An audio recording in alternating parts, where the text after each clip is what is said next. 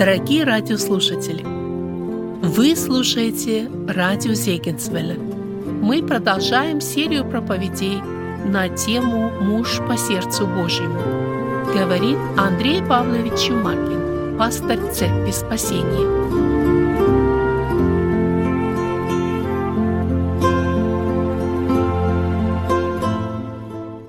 Мы будем сегодня исследовать вторую книгу Царств, 18 главу. Пожалуйста, откройте Библию для того, чтобы нам смотреть и идти по тексту. И э, эту главу можно назвать словами «добрая весть с поля битвы». Когда мы думаем об этой фразе, э, что это за добрая весть поля битвы? Добрая весть поля битвы – это всегда весть о победе. Это всегда весть о, о, о успехе о того сражения, которое э, совершается – а если это весть о смерти твоего сына, то насколько это добрая весть добрая? И мы понимаем, что если это весть э, с битвы, это всегда весть о смерти, это всегда весть о поражении, это всегда весть э, о убийстве, которое было совершено. И поэтому вот мы думаем об этой фразе «добрая весть» и задаем вопрос, может ли в доброй вести быть что-то плохое? И насколько добрая весть тогда добрая. История смерти Авесолома, которая описана в этой 18 главе, это очень трагичная история, но она и очень поучительная. Мы много можем взять важных уроков из этой истории. Это была смерть третьего сына Давида. Мы понимаем, что смерть уже одного ребенка для отца – это большая трагедия. Это был третий сын, э, которого потерял отец. Но в этом вот эта особая трагедия этой истории. И мы видим, что вот именно в этой 18 главе эту весть о том, что его сын, третий сын, уже не живет на этой земле, получает Давид. В предыдущей главе они говорили, и мы рассматривали о стремлении Авесолома захватить престол, пошел против отца, он поднял восстание, сын пошел против отца, Давид вынужден был бежать из Иерусалима, скрываться. И более того, мы знаем, что э, лучший советник Давида, Ахитофел, тоже перешел на сторону Авесолома. И Давид молился Господу, Господь ответил, и Давид посылает Хусия, своего друга, для того, чтобы этот совет Ахитофела был разрушен. И Бог отвечает, Бог делает это таким путем. И вот теперь мы видим, что этот совет Ахитофела, когда Ахитофел сказал, ты преследуй Давида, ты поймай его, ты убей его, и сразу все решится. Мы видим, что Авесолом не поступил по этому совету. У Давида было время подготовиться, подготовить свою армию, подготовиться к этому сражению, к этой битве. Итак, мы читаем с вами, давайте прочитаем два стиха 18 главы. «И осмотрел Давид, Давид людей, бывший с ним, и поставил над ними тысячи начальников и сотников, и отправил Давид людей, третью часть под предводительством Иава, третью часть под предводительством Авесы, сына, сына Саруина, брата Иава, третью часть под предводительством Ефея Гефянина. Сказал царь людям, я пойду с вами. Мы видим вот в этом э, тексте, что война, которая должна произойти, по сути, это гражданская война. Евреям пришлось сражаться не с филистимлянами, не с хананеями. Евреям пришлось сражаться с евреями, со своими братьями. Израильтянам с иудеями, евреям с евреями. И вот в этой э, ситуации мы видим, что э, у Давида к этому моменту уже достаточно большая армия. Мы знаем, что у него было 600 человек до этого момента, но когда Давид пришел в Маханаим, какое-то время он оставался там, Скорее всего, довольно много людей со всей страны пришли к Давиду Маханаим. И поэтому мы видим, что теперь у него большая армия, он ставит тысячи начальников. То есть это несколько тысяч уже воинов его армии. И он разделяет эту армию на три части. Одной командует Иав, другой Авеса и третий Ефей. И интересно, что Ефай Гефянин, он был из филистимлян. Он не был из евреев. Это был тот верный филистимлянин, который все время был с Давидом, начиная с того времени, когда сам Давид был там, в Филистимии. И вот Давид готовит свою армию, он отправ... разделяет ее на три части и отправляет их в лес Есром, Ефрема. Это место, которое было удобно для Давида. И мы знаем, что Давид был очень опытный военачальник. Он был опытный воин. Он знал, как вести битвы. Он хорошо подготовился. Совет Ахитофела был разрушен. Это дало время Давиду правильно подготовиться к этому сражению. И мы видим, что у него были не только тысячи начальники, у него были маленькие отряды, были сотники.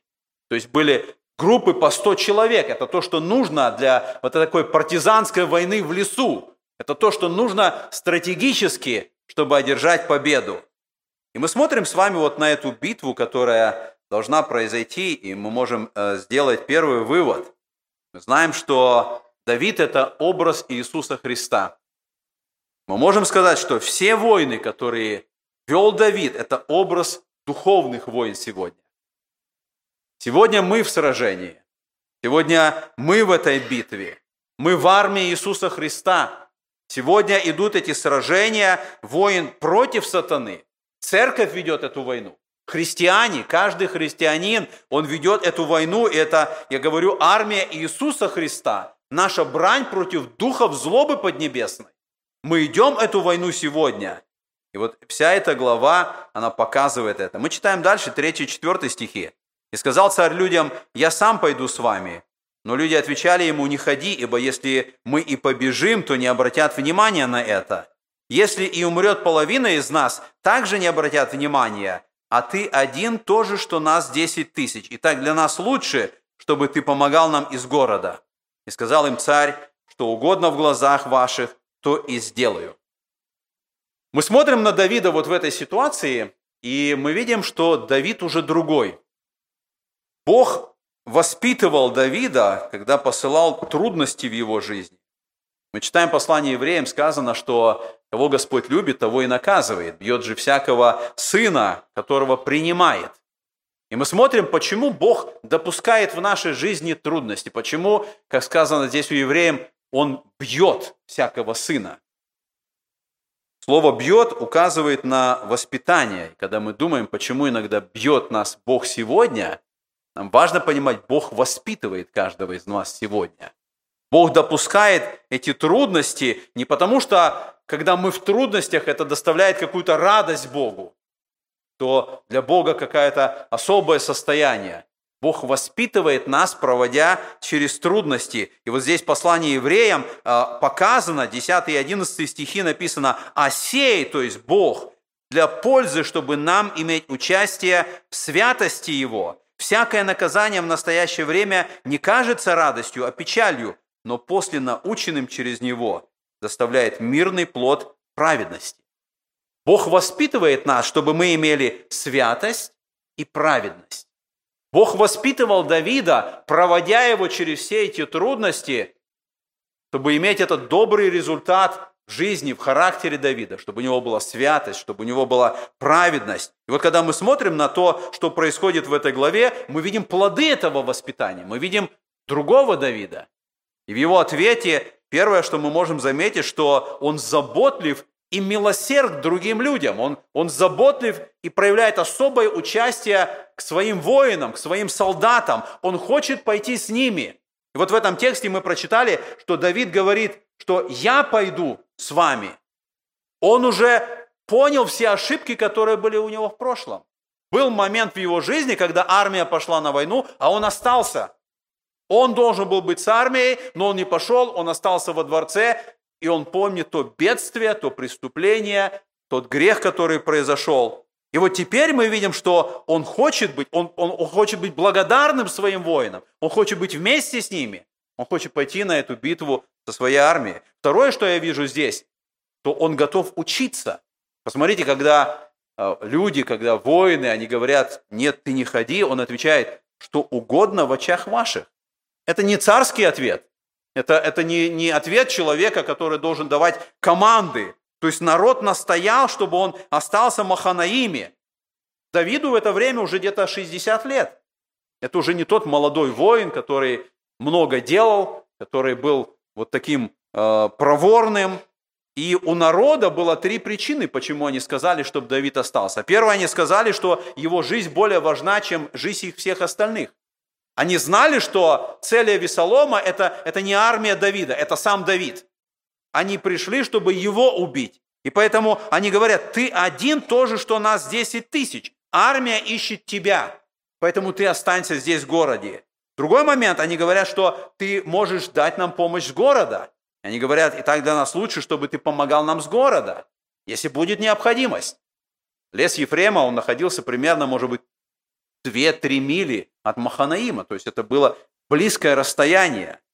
Наконец, третий момент, его воины, люди понимали, что Давиду трудно будет воевать против армии своего сына.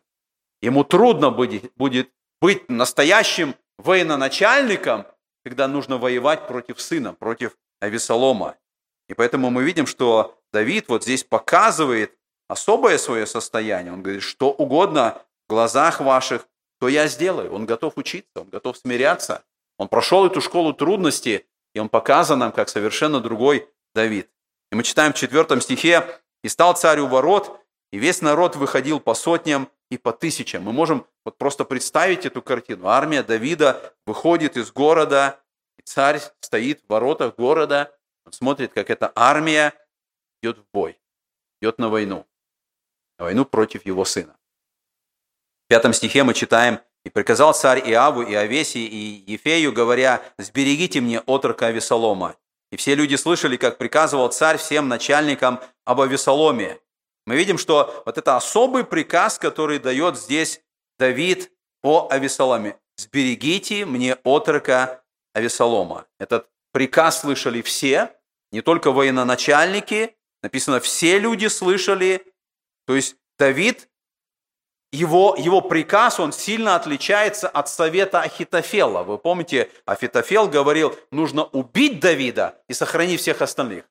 Давид говорит, что он, он как бы особо не говорит о всех остальных, он говорит только о Весолома сберегите. Что будет дальше, что будет с народом, что будет со всеми остальными, он не касается его, этого вопроса. Ему важно, чтобы жизнь Авесолома была сбережена. Мы еще поговорим, почему это так, но вот здесь третье качество Давида, которое замечаю. Это его отношение к врагам, это его милосердие. И мы смотрим с вами и понимаем, что э, Давид знает, что Бог на его стороне. Давид знает, что победа будет за ним, его армия победит. И он знает, что Авесолом не прав, и он знает, что Бог его накажет. Но он хочет, чтобы было именно так, чтобы Бог наказал Авесолома. Не кто-то из его воинов, не кто-то из его военачальников. Если Бог должен наказать, то пусть Бог и накажет. И это пример вот нашего отношения к врагам. Когда Библия говорит, слова Господни, «Мне отмщение я воздам», говорит Господь. Это верное и правильное отношение. И мы видим, что Он хочет жизни своему сыну. Несмотря на то, что это несправедливо, несмотря на то, что Авесолом действительно заслуживает смерти в этой ситуации, он хочет жизни Авесолому. Но мы понимаем, что в этом вся суть Библии. В этом вся истина Священного Писания, от книги Бытия до книги Откровения, Бог ищет милости восставшим против Него людям. Людям, которые заслуживают наказания, людям, которые в грехе, которые восстали против Бога, которые достойны смерти, они достойны, чтобы пойти в ад. Но Бог ищет им милости, Бог ищет спасения, Бог ищет жизни этому человеку. Бог желает, чтобы все люди спаслись, чтобы все люди достигли послания истины. И мы смотрим с вами, был ли виновен Авесолом? Да, был. Достоин ли он был смерти? Да, он был достоин. Но Писание говорит, что потому что все согрешили и лишены славы Божьей. Все люди на том же самом уровне, как и Весолом. Все люди достойны смерти. И Давид просит, берегите мне отрока Авесолома. Интересно, что вот эти слова, когда он говорит «сберегите мне», они буквально означают, это слова «сберегите из-за меня» или «сберегите ради меня». Вот эти слова, именно в этом для нас становится понятно, что в этом основание милости, которую Бог оказывает грешнику ради Иисуса Христа. Давид говорит, ради меня сберегите. Ради Иисуса Христа. Грешник, который достоин наказания, он получает милость от Бога. Он получает жизнь тогда, когда он достоин смерти. Мы читаем дальше 6 стиха. «И вышли люди в поле навстречу израильтянам, и было сражение в лесу Ефремовом. И был поражен народ израильский рабами Давида, было там поражение великое в тот день, поражены 20 тысяч человек. Сражение распространилось по всей той стране, и лес погубил народа больше, чем столько истребил меч в тот день. Мы видим, происходит битва. Я говорил, что эта битва не так далеко от Маханаима, в этом лесу Ефремовом, и происходит поражение армии Авесолома. 20 тысяч человек поражены. Я уже говорил, что Давид очень мудрый военачальник, мудрый стратег. Он знал, как воевать в лесу. Он знал, как подготовиться. Но мы видим, что в этом тексте сказано, что это не только армия Давида, но по причине леса. То есть армия Авесолома не готова была воевать в лесу. Это была большая армия. И большая армия готова воевать на поле, там, где есть, где развернуться. Но не в лесу, а армия Давида была готова воевать в лесу. И произошло вот это поражение, потому что в лесу не количество армии имеет значение, а профессионализм воинов. То, что было у Давида. Мы видим, что вот эти три отряда армии Давида, они одержали победу. Сказано, что сражение распространилось по всей той стране, потому что было бегство армии Авесолома.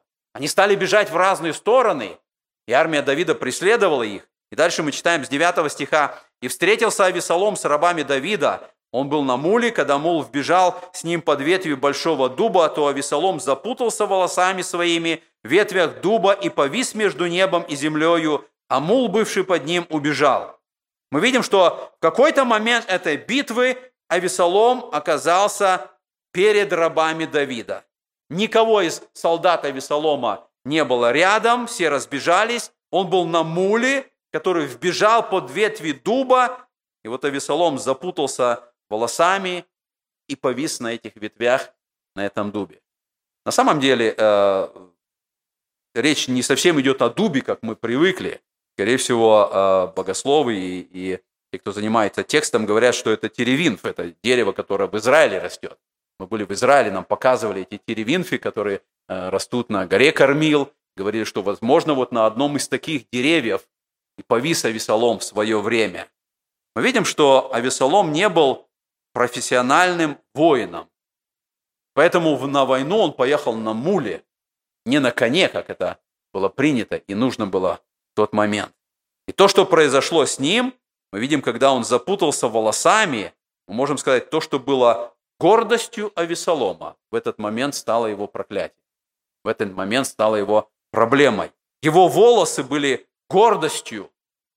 И даже во время боя, даже во время битвы, он не спрятал их как-то под шлемом, он не, не скрутил, не завязал их, он не приготовился к бою, он хотел, чтобы все воины видели, когда он едет, его красивые волосы развиваются. Вот в этой ситуации мы видим, что то, что было гордостью, то и привело его к погибели. С того времени было принято, что воины в армии в армии Израиля не имеют права носить длинные волосы.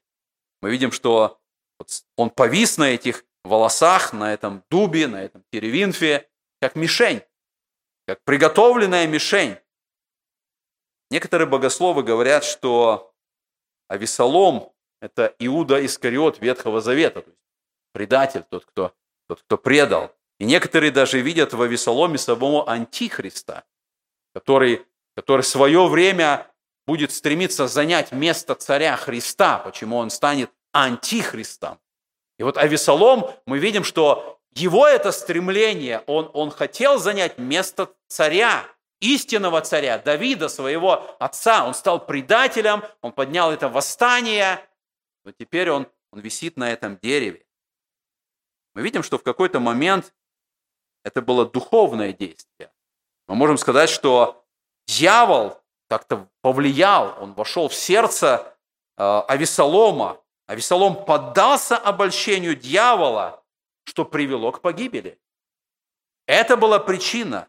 Гордость в свое время сгубила самого дьявола, и мы видим, что гордостью дьявол губит и всех остальных.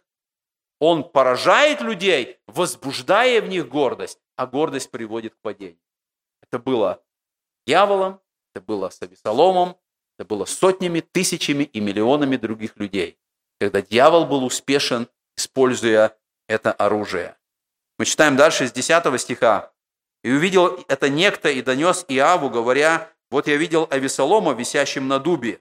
И сказал Иав человеку, донесшему об этом, вот ты видел, зачем же ты не поверг его там на землю? Я дал бы тебе десять сиклей серебра и один пояс. Кто-то увидел, что Авесолом повис, и он пришел к Иаву, и он говорит, это произошло. Иав говорит, что я дал бы тебе 10 сиклей. 10 сиклей в то время это было годовое жалование, это были достаточно большие деньги. Пояс, который обещал Иав, это очень дорогой подарок для, для воина. Но мы видим, что этот э, воин, этот солдат отказывается. Тогда Иов, Иав начинает действовать сам. Мы читаем с 12 стиха. И отвечал тот Иаву, если бы положили на руки мои и тысячу сиклей серебра, тогда я не поднял бы руки на царского сына, ибо вслух нас царь приказывал тебе и Овесии и Ефею, говоря, «Сберегите мне отрока Авесолома». Если бы я поступил иначе с опасностью жизни моей, то это не скрылось бы от царя, и ты же восстал бы против меня. Иав сказал, нечего мне медлить с тобою. И взял в руки три стрелы и вонзил их в сердце Авесолома, который был еще жив на дубе. Мы помним, что в одно время именно Иав привел Авесолома к Давиду. После того, когда Авесолом убежал от отца и не видел отца, именно Иав привел Авесолома. Теперь именно Иав убивает Авесолома против приказания царя, зная о том, что сказал Давид, и Давид в этой ситуации ничего не мог сделать. Мы видим, что Иав знал, к чему приведет царствование Авесолома.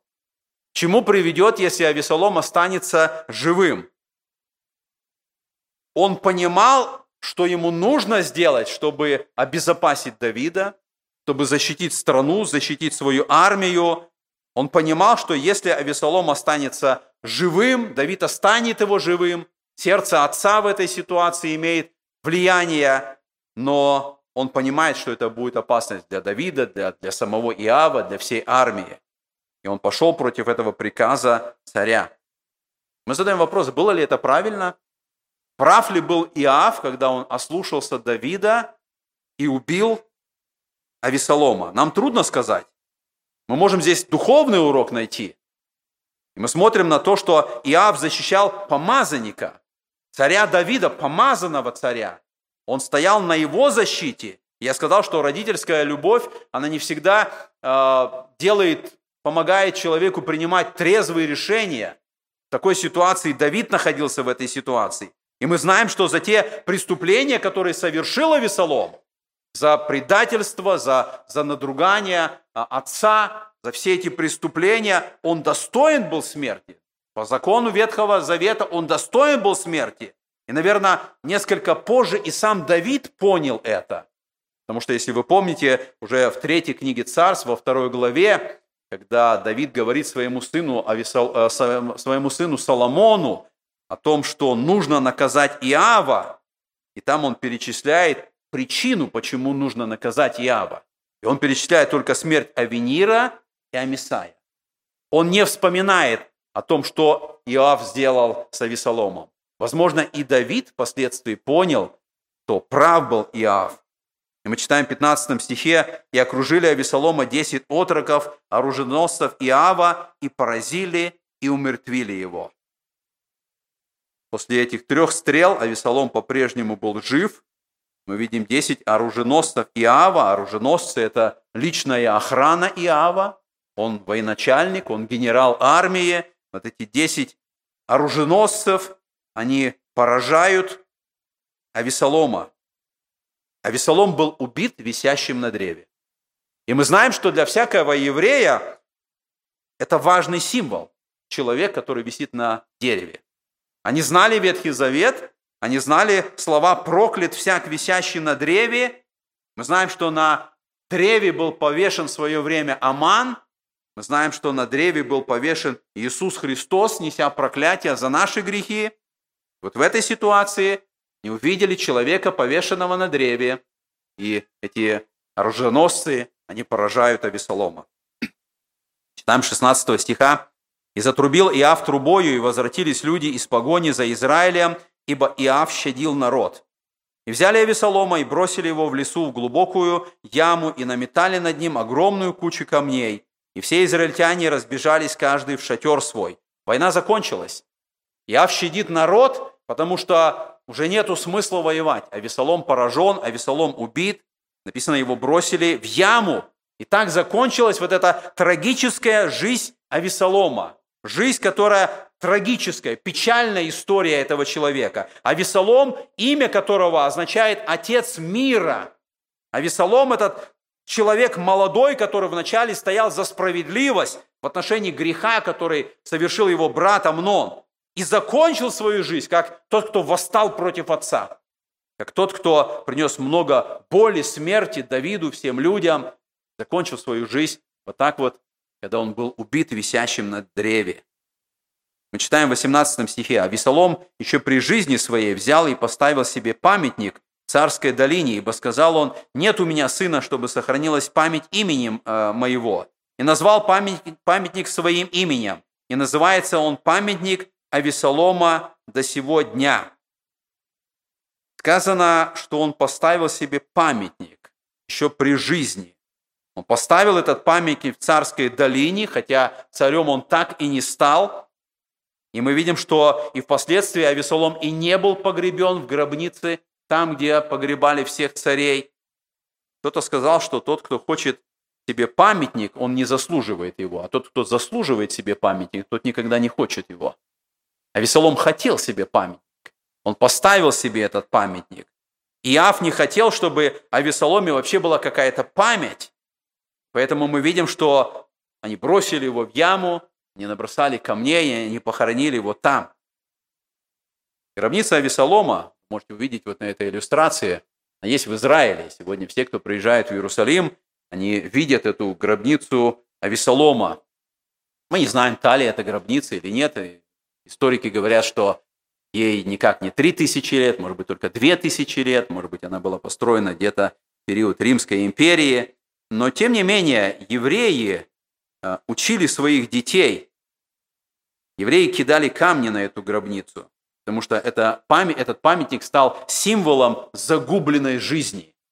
Евреи учили своих детей, э, подводя вот к этой гробнице, подводя к этому памятнику, они вели туда непослушных и буйных детей, которые не, не слушались своих родителей, которые восставали против родителей, и они заставляли там брать камни и кидать на эту гробницу. Кидать на эту гробницу и проклинать Авесолома, показывая, чем заканчивается жизнь сына, который восстал против отца. И этот памятник стал этим свидетелем, чтобы научить другие поколения евреев. Насколько Ужасен грех, когда сын восстает против отца. Весолом сказал, что у меня нет сына. На самом деле мы читаем вторая книга Царств, 14 глава, что у него было три сына. Мы не знаем, что произошло, или эти сыновья умерли в детстве, или это просто была гордость Авесолома, что несмотря на то, что у него были дети, он все равно поставил себе этот памятник. Мы не знаем. Но то, что осталось в памяти об Авесоломе, это не вот эта гробница, это не тот памятник, который он себе построил. Осталась память о человеке, который был убитым, висящим на дереве. И поэтому мы можем сказать, что смерть Авесолома – это вот такое горькое свидетельство для многих, для многих сегодня, которых любящий отец, подобно как Давид тогда, любящий отец хочет помиловать, он хочет простить их грехи. Если люди обратятся к Иисусу Христу, Он хочет их помиловать, Бог хочет дать им жизнь. Но эти люди идут путем восстания, путем противления, путем греха, путем гордости. Люди идут навстречу своей погибели. История Весолома, она дает иллюстрацию таким людям. Эти люди отвергают авторитет царя, потому что они сами хотят царствовать. Они отвергают власть Иисуса Христа, потому что они хотят быть царями в своей собственной жизни. Они делают себе памятники при жизни. Памятники на славе, на богатстве, на почете, на власти, на известности, на красоте, на каких-то достижениях, на всем, на чем можно сделать имя сегодня. Люди делают себе памятники, потому что по природе своей, по сути своей, они являются этими авесоломами. Но в конечном итоге все эти люди повиснут, если можно так сказать, на своих волосах, на этой же своей собственной славе, на своей собственной гордости. Конец у всех будет один. Они повиснут на древе, и мы будем помнить их как людей, которые, как сказано, проклят всяк висящий на древе. И это относится к каждому Авесолому сегодня. Каждому, кто восстал против небесного Отца, против небесного Царя. Такая участь проклятия ждет любого человека, который идет этим путем. Такая смерть ждет любого человека, который идет этим путем Авесолома. Но для нас в этой истории и в этом моменте есть благая весть, добрая весть. И добрая весть в том, что Иисус Христос стал человеком. И Он стал человеком, и Он был повешен на древе вместо нас. Он был повешен на древе. Он был пригвожден ко кресту. Он принял проклятие вместо нас, чтобы нам дать прощение. И вот эту истину важно, чтобы услышал каждый Авесолом сегодня – который идет этим путем, Христос уже был повешен на древе, чтобы избавить нас, чтобы дать, нам спасение и освобождение. Мы читаем дальше с 19 стиха. В 19 стихе мы видим истину о том, что добрая весть, о которой сказано в этой главе, она начинается с плохой вести. Смотрите, с 19 стиха сказано, «Ахимаа, сын Садоков, сказал Иаву, Побегу я, извещу царя, что Господь судом своим избавил его от рук врагов его. Но Иав сказал ему, не будешь ты сегодня добрым вестником. Известишь другой день, а не сегодня, ибо умер сын царя. И сказал Иав Хусию, пойди донеси царю, что видел ты. И поклонился Хуси Иаву и побежал. Мы видим, что Ахитофел в свое время знал, что если Давид будет убит, тогда нет никаких препятствий, чтобы Авесолом стал царем. И когда Авесолом был убит, то то же самое произошло со всем этим восстанием, со, всей, со всеми этими людьми, которые пошли против Давида. Все разбежались. И вот в этой ситуации мы видим это победа для Давида, победа для его армии. И вот теперь армия Давида возвращается Маханаим, там, где Давид. Она возвращается с торжеством, с этой вестью победы. Армия Авесолома поражена, они победители, они идут теперь обратно в город. Должно быть вот это торжество, должно быть празднование. И вот в этой ситуации Ахимас, он сильно хотел первым прибежать и принести добрую весть царю. Мы знаем, что Ахимас, он был сын священника Садока, и вы помните, это было его задачей. А, когда Авесолом был в Иерусалиме, и священник Садок, и его сын Ахимас, они были там, и Ахимас как раз и был этим вестником. Он должен был узнавать всю информацию у своего отца Садока и переносить Давиду, сообщать Давиду о всей важной информации. И вот теперь он готов эту добрую весть принести. Прибежать первым в город и сообщить Давиду добрую весть о победе. И он верит, что это будет добрая весть для Давида. Иав знал, что это не будет доброй вестью для царя. Он понимал, что это добрая весть для всего народа, потому что победа, но не для Давида, потому что Авесолом – это его сын. И поэтому Иав не разрешает Ахимасу побежать. И он говорит, пусть Хусий пойдет. И он отправляет Хусия. Если Давид выразит гнев свой, то пусть этот гнев пойдет не на Ахиамаса, а на Хусия. Мы не можем точно утверждать, что вот этот Хусий, о котором сказано в 18 главе, это был тот же самый Хусий, э, который был другом Давида. Потому что друг Давида Хуси, о нем сказано, он был архитянин, то есть друг Давида Хуси был евреем. Но вот здесь вот еврейское слово, которое употребляется в 18 главе, это слово «куши». Слово «куши» означает «кушита», то есть потомка Куша. А Куш – это часть Африки. Буквально это Эфиопия. И, скорее всего, речь идет о ефиоплянине, который был слугой Иава, чернокожий слуга ефиоплянин Иава. Иав отправляет и говорит, пускай лучше вот этот раб, слуга пойдет и скажет эту весть. чтобы гнев пал, если будет гнев у Давида, не на Хиамаса, а вот на этого слугу. Пускай он сообщит эту весть. Мы видим, что у нас в русской Библии стоит Хуси, как здесь, так и там. И у нас как бы складывается впечатление, что, возможно, это один и тот же человек. Но если это действительно ефиоплянин, то для нас здесь интересная деталь открывается. Потому что именно этот ефиоплянин принес истинно добрую весть о том, что произошло. Вы помните, кто принял первый добрую весть в Новом Завете? Когда Филипп проповедовал, он проповедовал Евнуху. И этот Евнух, он и был ефиоплянин. Он пришел на поклонение в Иерусалим с Африки, с Эфиопии. Он пришел туда, и он возвращается с праздника, он читает книгу пророка Исаии, он не понимает это, и Филипп по указанию Господнему, он объясняет ему, он толкует, и этот ефиоплянин, чернокожий человек, он верует в Иисуса Христа, он принимает истину Евангелия, и эту добрую весть, благую весть Евангелия, которую он понял, принял, он теперь понес свою страну, чтобы проповедовать там, на этом континенте. И для нас интересный этот момент, что если здесь речь идет о этом ефиоплянине, который понял, что такое добрая весть, который принес истинную добрую весть, какая она открывается в Писании Давиду. Мы читаем дальше 22 стиха. «Но Ахимаас, сын Садоков, настаивал и говорил Иаву, что бы ни было, но и я побегу за Хусием. Я же отвечал, зачем бежать тебе, сын мой? Не принесешь ты доброй вести. И сказал Ахимас, пусть так, но я побегу. И сказал ему Иав, беги. И побежал Ахимас по прямой дороге и опередил Хусия.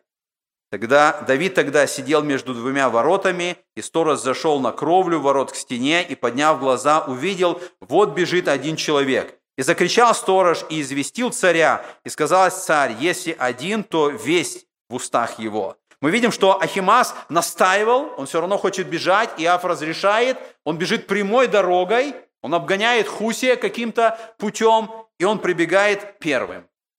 Он прибегает с вестью. У него весть, которую он должен сообщить. Еврейское слово «бесора», которое употребляется здесь, оно буквально означает «добрая весть». То есть не просто какая-то весть, а именно добрая весть. Вот греческий эквивалент слова «бесора», Писор – это еврейское слово. А когда Ветхий Завет переводили на греческий, септиагинту, то вместо еврейского слова «бессора» использовали греческое слово «евангелион». От «евангелион» происходит «евангелие», добрая, благая весть, то, что в Новом Завете открывается как добрая, благая весть. И поэтому Хусий и Ахимаас, они бегут с вестью. У них бессора, у них Евангелие, у них добрая весть, которую они должны принести царю. И мы читаем дальше, э, сказано с 25 стиха, «А тот подходил все ближе и ближе. Сторож увидел и другого бегущего человека, и закричал сторож привратнику, вот еще бежит один человек. Царь сказал, и это вестник. Сторож сказал, я вижу походку первого, похожую на походку Ахимаса, сына Садокова. И сказал царь, это человек хороший и идет с хорошей вестью. Мы видим, два вестника пришли к царю. Два вестника пришли к Давиду. Но они пришли с разными вестями. У каждого из них была как бы одна и та же информация. Информация была одна, но весть была разной. Весть у Хусия и у Ахиамаса отличалась. Мы читаем 28 стиха. И воскликнул Ахимас и сказал царю «Мир!» и поклонился царю лицом своим до земли и сказал, «Благословен Господь Бог твой, предавший людей, которые подняли руки свои на господина моего царя». И сказал царь, благополучен ли отрок Авесолом? И сказал Ахимас, «Я видел большое волнение, когда раб царев Иав послал раба твоего, но я не знаю, что там было». И сказал царь, «Отойди, стань здесь». Он отошел и стал.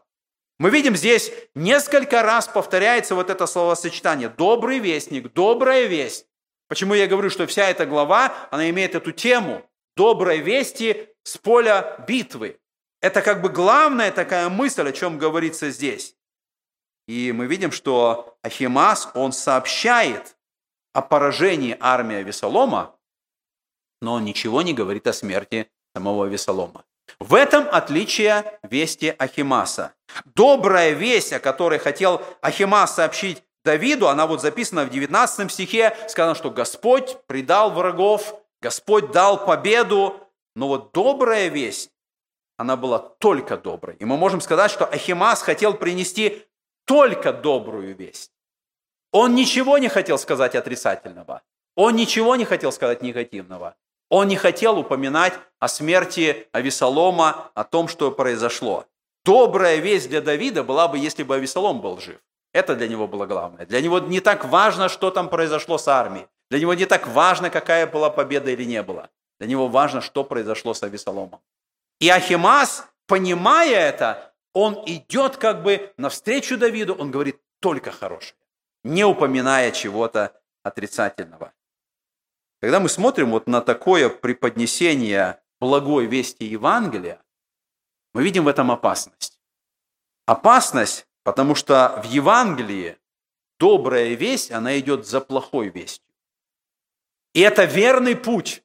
Когда мы хотим сообщить весть Евангелия, когда мы хотим сказать людям добрую весть, мы всегда должны начинать с плохой вести. И по-другому никак. Прежде чем мы скажем добрую весть о спасении в Иисусе Христе, мы должны сказать плохую весть о том, что всякий человек грешник, и он нуждается в спасении. Он погибший человек. Он в грехе своем погибает. И как много сегодня в мире вестников, которые не хотят этого делать.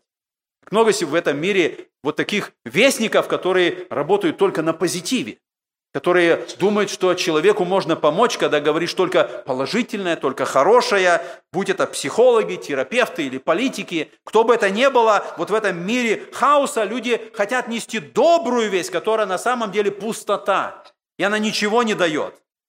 Другая проблема, как много сегодня проповедников, которые, подобно как Ахиамаз, говорят только добрую весть о том, что Бог вас любит, Бог приготовил вам чудесный план – Бог хочет благословить вас и вашу семью. Когда проповедники говорят только добрая весть, не касаясь плохой вести, не касаясь греха человека, не касаясь погибельного состояния человека, не касаясь того положения, в котором находится человек. Но мы должны сказать, что если мы не знаем плохой вести, мы никогда не оценим, насколько добра добрая весть. Мы никогда не поймем добрую весть Евангелия, если мы не понимаем плохой вести о грехе и нашем погибшем состоянии. Именно плохая весть делает добрую весть доброй. Мы читаем с вами послание Колосинам, во второй главе сказано, что люди увлекают других философией и пустым обольщением по преданию человеческому, по стихиям мира, а не по Христу. Добрая весть, она по Христу. И она начинается с плохой вести греховного, погибельного состояния человека. И поэтому есть много ложных вестников, которые сегодня приходят или говорят с кафедры, или говорят в интернете, которые несут добрую весть людям и не хотят касаться плохой вести. И их весть не имеет силы. Это мудрость, которая просто земная, душевная, которая не имеет никакого результата. Это весь экранов телевизоров или с экранов интернета или с учебников. Это вся мудрость, которая сосредоточена на том, чтобы не обидеть человека, чтобы как-то не затронуть чувства человека. И поэтому мы видим, что Ахимас, он приходит только с хорошей вестью, без информации о смерти, об, о, о смерти Авесолома. Сказал, что сегодня много проповедников приходят без плохой вести, без проповеди о грехе человека. Сегодня нужны хусии. Хусии, которые, вот этот ефиоплянин, которые скажут правду, которые скажут истину, которые скажут о плохой вести, которые начнут с плохой вести. Видим, Иав говорит Ахиамасу в 22 стихе, «Не принесешь ты доброй вести». Сколько бы вот такие ложные проповедники или вестники не проповедовали, они не приносят доброй вести. Вот весь Хусия, она была другой. И мы читаем с 31 стиха. «Вот пришел и Хусий, и сказал Хусий, добрая весть господину моему царю. Господь явил тебе ныне правду и избавление от руки всех восставших против тебя». Сказал царь Хусию, благополучен ли отрок Авесолом? И сказал Хусий, да будет с врагами господина моего царя, и со всеми злоумышляющими против тебя то же, что постигло отрока. Он был честен, И он сказал так, как есть. Он сказал о смерти Авесолома. И в этом разница. Мы видим, что Хусий сообщил и о победе, и о смерти Авесолома. Это верный вестник. Это тот, кто действительно говорит то, что есть. Павел говорит, я никогда не упускал возвещать вам всю волю Божию. Это была его задача. Это наша весть Евангелия, которая должна звучать таким образом. Это весть о смерти, которая неудобная, которую неприятно говорить людям, но ее нужно говорить. Добрая весть начинается с проповеди о грехе. По-другому не может быть. Она о том, что Авесолом или наша греховная плоть, или наш внутренний человек, который восстает против Христа, он должен умереть, он должен быть повешен на древе. С этого начинается добрая весть. Она начинается с плохой вести. Она начинается с вести о смерти. Мы читаем с вами послание римлянам в третьей главе. Апостол Павел говорит весть Евангелия. Он говорит благую весть. И он начинает с плохой вести. Римлянам 3.23 он говорит, потому что все согрешили и лишены славы Божией. Это плохая весть. Это весть, которая говорит о нашем грехе. Все согрешили, все лишены славы Божией. Это весть о том, что не нравится человеку. Это весть не позитивная. Она, она обижает человека, она оскорбляет человека. Но Павел так начинает весь Евангелие. Все согрешили и лишены славы Божией. Вначале идет плохая весть. А потом мы читаем, что в 24 стихе Павел говорит добрую и благую весть получая оправдание даром по благодати Его, искуплением во Христе Иисусе. Это добрая, благая весть. Поэтому спасение по благодати, спасение даром, спасение через Христа – это благая весть, она становится реальной только когда мы понимаем проблему нашего греха и нашего восстания против Бога. Это добрая весть. Это весть Евангелия. Мы читаем последний 33 стих. И смутился царь, и пошел в горницу над воротами, и плакал, когда шел и говорил так, «Сын мой Авесолом, сын мой, сын мой Авесолом, о, кто дал бы мне умереть вместо тебя, Авесолом, сын мой, сын мой». Здесь написано, что царь смутился. Это еврейское слово, оно буквально означает, что тело задрожало у царя. Это не просто было смущение, это было состояние глубочайшей скорби. Мы думаем, о чем был этот плач Давида. Вот эти слова, которые он произносит, что они имеют, э, какой смысл в них? Первое, что мы видим, что это был плач отца, который осознал, что сын его погиб навечно. Больше всего родители-христиане хотят быть уверены, что их дети, которые ушли раньше их, они спасены. Это самое главное, что хотят знать христиане-родители, если дети их ушли раньше. Сколько раз бывают такие похороны, когда грешника, шедшего с этой земли, пытаются отправить в небеса. Я хочу сказать детям, дети, самое сильное желание ваших родителей Самое глубокое желание ваших отцов – это когда закончится ваша жизнь здесь на земле. Родители хотят быть уверены, что вы в вечности, что вы с Богом, что вы на небесах. Если вы, дети, хотите знать, что будет чувствовать ваш Отец, если вы уйдете с этой земли, уйдете неспасенным, уйдете грешником, тогда прочитайте вот эти слова Давида еще раз.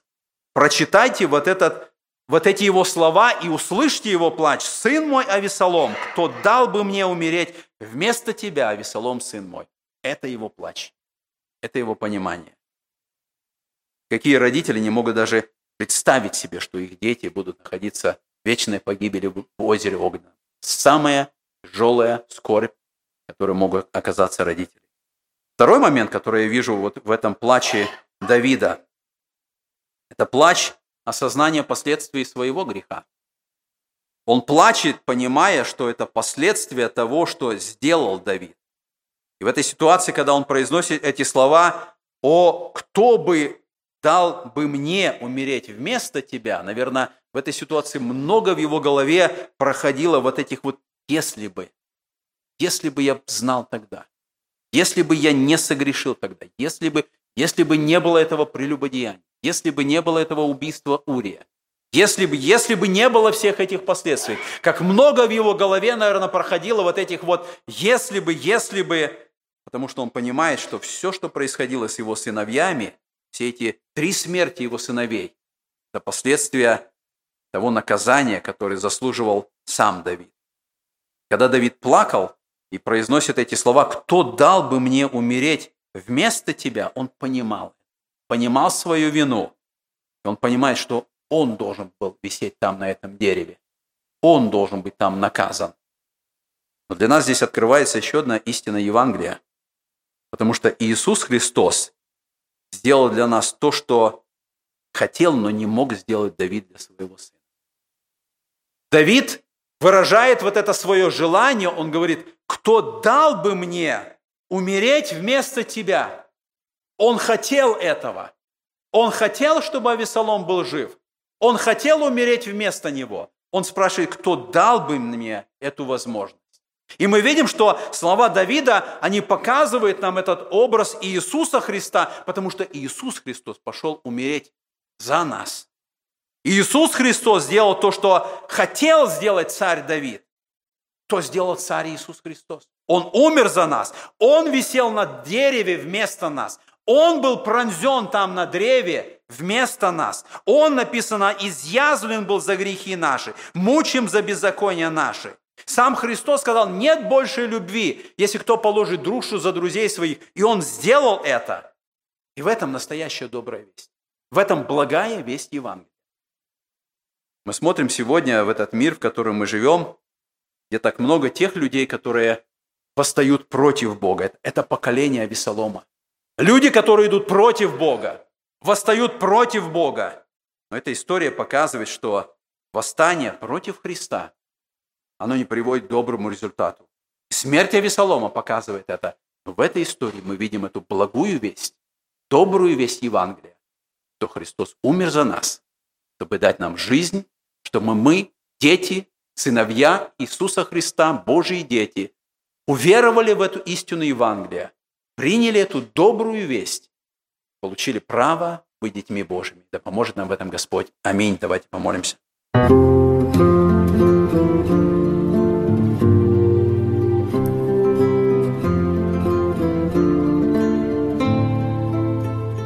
Эту проповедь вы можете найти на сайте salvationbaptistchurch.com. Вы слушали радио Зейгенсвелле «Волна благословения», город Детмал, Германия. Дорогие радиослушатели, мы желаем вам Божьих благословений –